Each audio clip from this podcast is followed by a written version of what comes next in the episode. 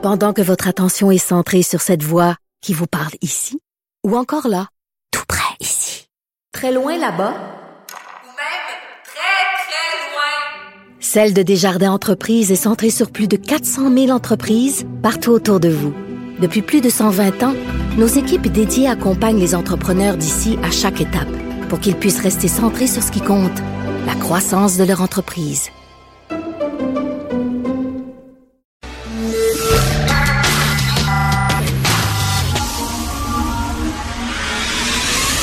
10 à 11. De 10 à 11. Richard Martineau.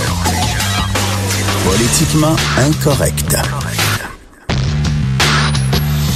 Cube Radio. Bon 8 mars, tout le monde. Je viens de croiser Geneviève Peterson qui me dit Richard, faut pas que tu dises que c'est le- la journée de la femme. C'est pas ça. Avant, on disait ça, la journée de la femme, le 8 mars. Non, c'est la journée internationale du droit des femmes. Alors, euh, Geneviève elle a bien fait attention. Dit, C'est pas le jour de la femme. Et aujourd'hui, je sais pas pourquoi, ma blonde me fait un café ce matin. Je me lève à 6 heures du matin tous les matins. Elle s'est levée tôt.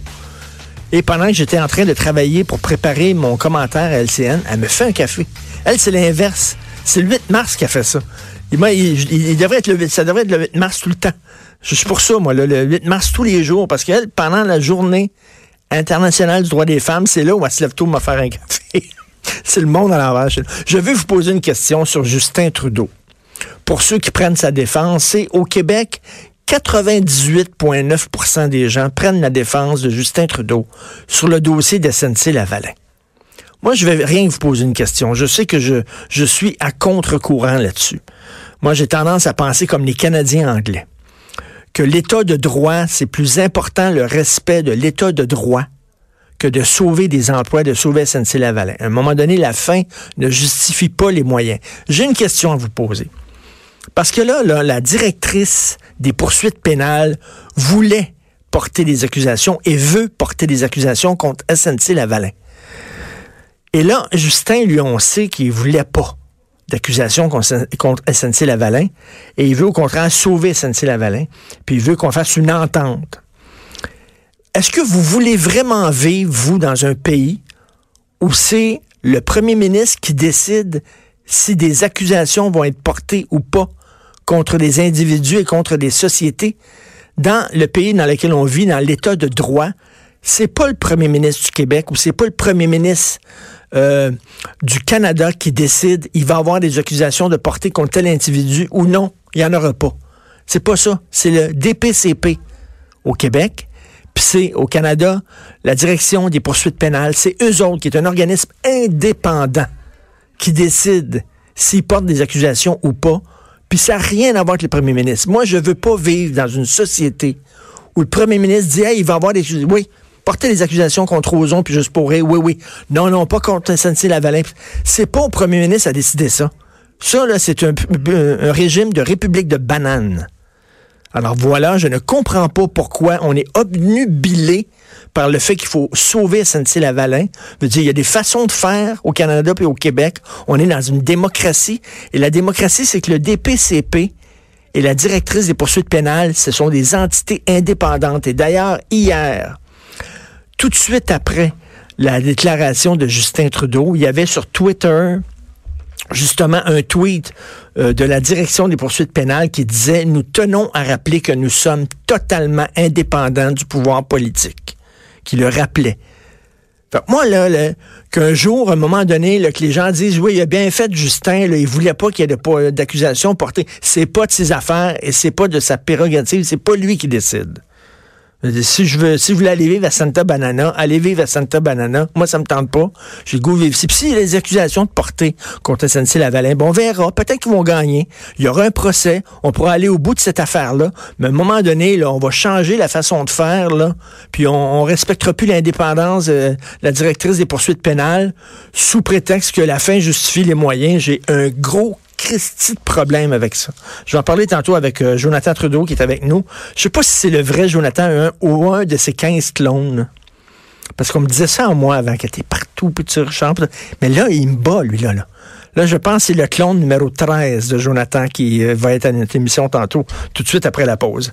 C'est la journée internationale du droit des femmes et la Banque mondiale a fait un exercice très intéressant. Ils ont pris 187 pays et là, ils ont pris en, compte toutes sortes de facteurs c'est-à-dire l'accès à l'emploi pour les femmes, euh, l'égalité devant la loi, parce qu'il y a encore des pays, oui, où les femmes ne sont pas considérées comme les égales des hommes, où ils ont pris les cas, ils ont tenu compte aussi des cas de violence conjugale en chaque pays, et là, ils ont donné des notes de 0 à 100. Quels sont les pays les plus égalitaires? OK, c'est comme un palmarès des pays pour l'égalité homme-femme. Fait que les pays en haut, tous ceux qui sont en haut, il y a la Belgique qui ont 100 là, selon la Banque mondiale. La Belgique, le Danemark, la Lettonie. Je jamais pensé ça, moi. La Lettonie. Sais, tout le temps, ah, la Suède, la Scandinavie, euh, le, Danemark, c'est fantastique, c'est le paradis, mais la Lettonie. La Belgique, le Danemark, la Lettonie, le Luxembourg, la Suède et la France sont des pays qui ont 100% pour l'égalité homme-femme. Le Canada est en huitième position. On a une note de 97,5% 97,5% c'est bon. C'est perfectible, mais on vit, là. Est-ce que vous vous rendez compte qu'on vit, là, dans un paradis ici? C'est certain qu'on chiale, puis moi le premier, on chiale, puis tout ça, mais quand même, quand on se compare, on se console, on est dans le haut du panier, le bas du panier maintenant. Les pays qui se sacent des femmes totalement, où l'égalité homme-femme, c'est le dernier de leurs soucis. Voici ces pays-là, et je vous dis, je vous pose une question.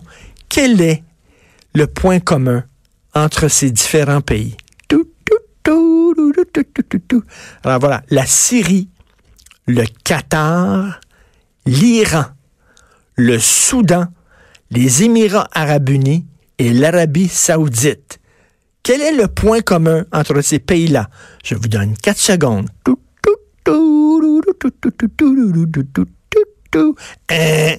C'est tous des pays avec un régime islamique. Oui, merci beaucoup, bonjour. Voilà, je l'ai pas inventé. C'est pas moi dans mon bain ce matin, c'est sorti de matin, m'a dit Hey, m'a dire ça. C'est les pires pays au monde. C'est la Banque mondiale. Les pires pays, je le rappelle. La Syrie. Boum, le Qatar. Boum, l'Iran. Le Soudan, les Émirats arabes unis et l'Arabie saoudite. Les chameaux ont plus de droits que les femmes dans ces pays-là. Pourquoi, selon vous? Pourquoi? Est-ce, je sais pas. Hum, attends minute. Ils ont tous le même régime religieux. Et quelle est leur religion? Le pays avec un régime catholique? Non. C'est un pays avec un régime bouddhiste? Non. C'est un pays avec un régime raélien? Non. C'est un pays avec un régime baptiste? Non. Mais qu'est-ce que ça peut donc être? C'est un pays avec un régime islamique? Oui. Bravo. Alors, je dis, moi, j'ai un souhait pour la journée des femmes.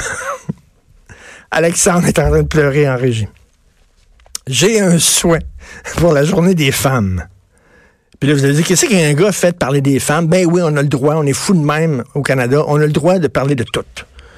Hein? Je, je, je, suis pas un nain, je peux parler des nains. Je suis pas gay, je peux parler des gays. Je suis pas noir, je peux parler des noirs. Bon. Mon souhait, c'est que les femmes d'en haut se battent pour les femmes d'en bas. Que les femmes des pays d'en haut, des pays d'en haut, c'est-tu drôle, ça? Séraphin, ça n'a rien à voir avec Séraphin Bounel. Que les femmes des pays d'en haut, dont les Canadiennes, je sais qu'au Canada, vous avez beaucoup, beaucoup, beaucoup de, dossiers chauds.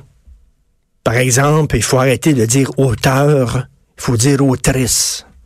Je sais que c'est un dossier extrêmement chaud pour le mouvement féministe, ce dossier-là, mais, mais, la question que je me pose, c'est que j'aimerais ça que les femmes de la Belgique, du Danemark, de la Lettonie, du Luxembourg, de la Suède, de la France et du Canada, les féministes du Canada, pensent à ces femmes-là, du Syrie, du Qatar, de l'Iran, du Soudan, hein, et qu'il y a une solidarité entre ces femmes-là.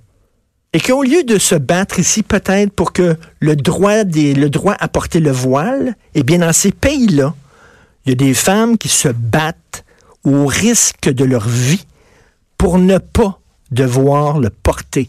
J'ai vu récemment une jeune fille qui avait quoi, 8 ans à peu près, et euh, qui était dans un village où l'État islamique était là, puis le village a été libéré. Et on lui a dit, t'es libre maintenant. Et la petite fille avait un voile sur la tête. La première chose qu'elle a faite, c'est qu'elle a souri, a pris le voile, puis elle l'a arraché. Elle l'a enlevé. Alors j'aimerais ça ait des féministes occidentales qui vivent au paradis, prennent un peu de temps parfois pour penser à ces femmes-là qui ont de la difficulté, euh, qui ne vivent pas librement et qui ont besoin de notre aide. Et qui ont besoin de l'aide des féministes occidentales. Voilà, c'était tout. Alors, mais j'ai pas inventé ça, là. C'est tout un régime islamiste là-bas. On s'en va tout de suite à la pause et nous recevons Jonathan Trudeau. Merci d'écouter Politiquement Incorrect.